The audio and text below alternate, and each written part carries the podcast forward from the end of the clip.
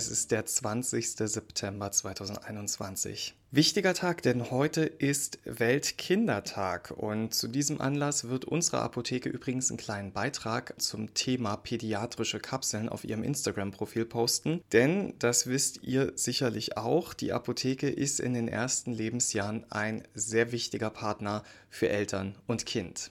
Ihr ahnt sicher schon, ihr seid in der neuesten Folge vom PTA Heute Podcast gelandet und ihr habt einen, ich würde sagen, einen motivierten Benedikt vor euch sitzen, denn es ist die letzte Arbeitswoche vor meinem Urlaub. Und wir sprechen über folgende Themen heute. Natürlich müssen wir ein bisschen über Kinder reden. Vitamine und Kinder, was ist wirklich nötig? Dann erzähle ich euch was über ein Infoportal für Kinder und Jugendliche mit Depressionen. Wir sprechen außerdem darüber, gesund.de startet den Online-Marktplatz und außerdem noch ein Nasenspray gegen Opioid-Überdosierung.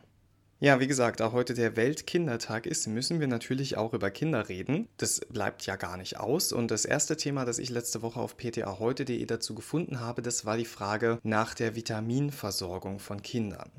Natürlich ist es so, das muss ich euch gar nicht erzählen. Vielleicht der ein oder andere von euch ist vielleicht auch ein Elternteil. Ihr wisst, Eltern wollen nur das Beste für ihr Kind und das gilt natürlich auch für die Gesundheit. Und ja, die Werbung, die trichtert uns seit Jahren ein, welche Nährstoffe wir alle brauchen. Und Hersteller packen dann so spannende Sachen wie B-Vitamine in völlig übersüßte Fruchtsäfte, um dann einen Health Claim da drauf schreiben zu können.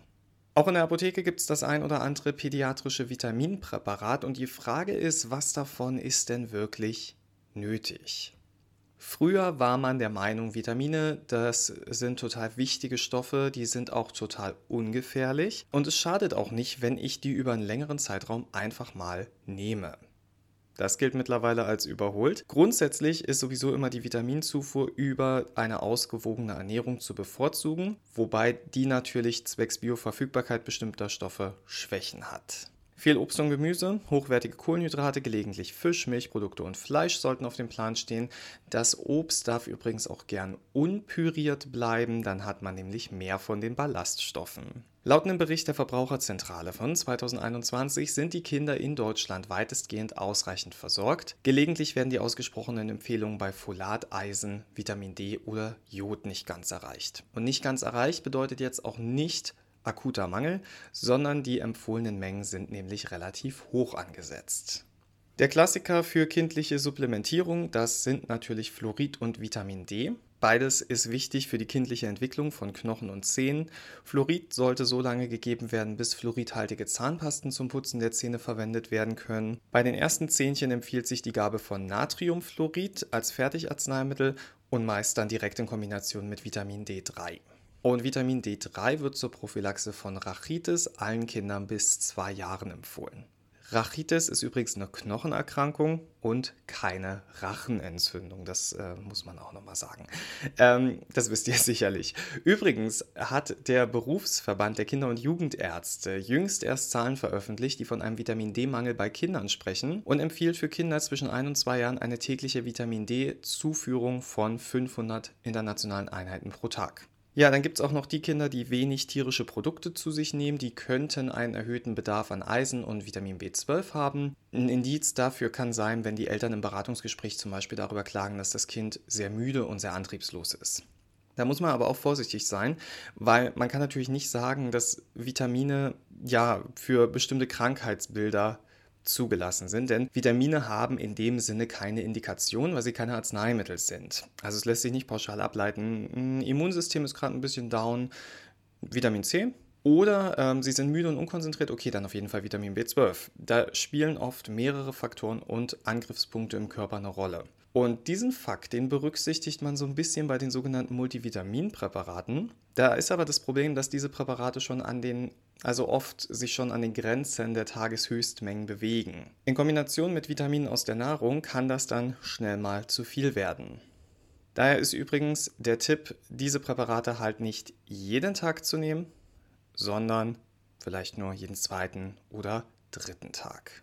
Ja, da wir gerade vom äh, Thema Überdosierung sprechen, da wisst ihr sicher, dass es bei den fettlöslichen Vitaminen sehr viel schneller geht als bei den wasserlöslichen. Und auch da sollten Eltern ein Auge drauf haben, denn eine Überdosierung mit fettlöslichen Vitaminen wie A und E kann zu Kopfschmerzen, Übelkeit oder Müdigkeit führen und sollte unbedingt vermieden werden. Eine rein prophylaktische Gabe, also zum Beispiel zur Stärkung der Abwehrkräfte in der kalten Jahreszeit, wird nicht empfohlen. Und da wir gerade von Kindern sprechen, da möchte ich euch heute zum Weltkindertag noch www.ich-bin-alles.de vorstellen. Also ich bin alles.de mit Bindestrichen dazwischen. Das ist ein digitales Infoportal zum Thema Depression und psychische Gesundheit im Kindes- und Jugendalter. Das gibt es noch nicht lange, ist also relativ fresh und auch relativ einzigartig. Ihr findet da ein multimediales Angebot, das auf der Website und in sozialen Medien Zielgruppen und altersgerechte Ansprache bietet. Außerdem ist es wissenschaftlich fundiert, denn es wurde auf Basis der neuen S3-Leitlinie entwickelt. Hauptbestandteil des Portals sind Erklärvideos und Podcasts und es arbeitet mit jugendlichen Bildwelten und einer zielgruppengerechten Sprache. Jugendliche berichten da zum Beispiel, wie sie mit Depressionen umgegangen sind und wo sie Hilfe gefunden haben. Außerdem kommen auch ExpertInnen zu Wort und erklären verständlich die Ursachen von Depressionen und wie man sie feststellt. Und das Portal vermittelt als Kernbotschaften, sich frühzeitig Hilfe zu suchen, dass eine Depression gut behandelbar ist und es will auch psychische Erkrankungen insgesamt entstigmatisieren. Auch für Eltern und Angehörige gibt es Infomaterial, wie man mit Betroffenen umgeht. Ihr seht also ein sehr wichtiges Portal und ein sehr schönes Projekt mit Potenzial für mehr. Und es zeigt auch schön, wie die moderne Technik die Gesundheit unterstützen kann, so wie zum Beispiel bei den Apps, die zu Lasten der gesetzlichen Krankenkasse abgerechnet werden können. Das war jetzt ein Twist. Ähm, Habe ich euch letzte Woche versprochen. Ich erzähle euch, wenn es da neue Artikel gibt. Auf ptaheute.de findet ihr jetzt Teil 2. Letzte Woche hatte ich euch ja schon ein paar davon vorgestellt. Wir haben heute nämlich äh, gar nicht so viel Zeit, dass ich euch das auch nochmal erzählen kann. Denn wir müssen mal darüber sprechen, auf dem Markt der technischen Gesundheitsversorgung versucht nämlich noch jemand anders aktuell Fuß zu fassen, nämlich die Plattform gesund.de. Und einige von euch kennen die sicherlich als Vorbestell-App, die durch den Zusammenschluss mehrerer großer Firmen des Apothekenmarktes entstanden ist. Und da gibt es jetzt was Neues, denn am 27. September startete gesund.de sein Webangebot. Da kann man jetzt also im Browser einfach gesund.de eingeben und dort dann die Apotheke, das gewünschte Arzneimittel und viele weitere Informationen finden. Liegt noch in der Zukunft. Heute ist der 20., also in einer Woche ist es soweit. Andere Features, die es da geben wird, PatientInnen können sich mit der Apotheke ihres Vertrauens als Stammapotheke verbinden und sollen dann künftig noch schneller direkt dort bestellen können. Außerdem werden auch die Services der Apotheke vor Ort dargestellt und es soll sogar ein Bewertungssystem geben, bei dem die Bewertungen der Kundinnen einsehbar sind. Ja, natürlich, wie sich das für eine App gehört, die im Jahr 2021 auf den Markt kommt, sagt gesund.de von sich, dass es später e-rezeptfähig sein wird. Die Übertragung von normalen Rezepten ist aber auch jetzt schon möglich, sowohl über die App als auch über die Webversion. Und das Ganze heißt Marktplatz.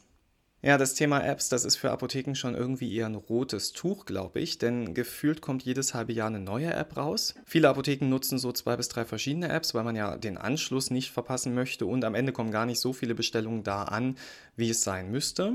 Gesund.de ist natürlich insofern interessant, als dass da die großen Player dahinter stehen, wie Noventi und Phoenix. Am Ende ist es aber so, es entscheidet der Patient, was er braucht und möchte. Ich habe ja wie erwähnt nächste Woche Urlaub. Das heißt, unsere nächste Folge, die wird nicht aus Berlin gesendet, so wie jetzt gerade eben, sondern die sende ich euch aus meinem Hotelzimmer in Hamburg.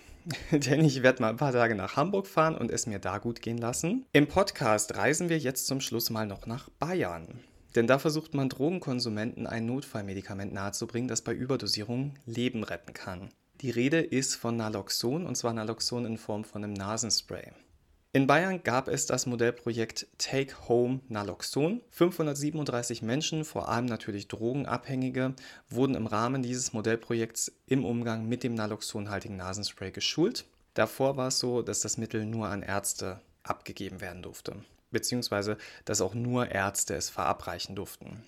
Olaf Ostermann vom Suchthilfeverein Condrops sagt dazu, die Anwendung des Nasensprays ist sehr, sehr einfach. Packung auf, Fläschchen in die Nase stecken und draufdrücken fertig.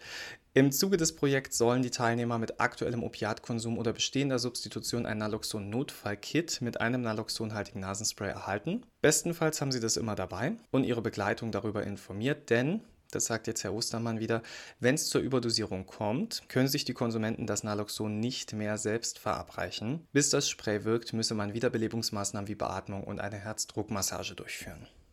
Herr Ostermann findet Schulungen zu diesem Thema sinnvoll, denn, da zitiere ich ihn wieder, zum einen gibt es bei Naloxon ein paar Dinge, die man wissen sollte und zum anderen können in den Schulungen weitere wichtige Themen der ersten Hilfe vermittelt werden. Von Oktober 2018 bis Anfang Mai 2019 sind fast 180 Nutzer geschult und ausgestattet worden und die gute Nachricht, bislang hat Naloxon im Rahmen dieses Modellprojekts elf Menschenleben gerettet.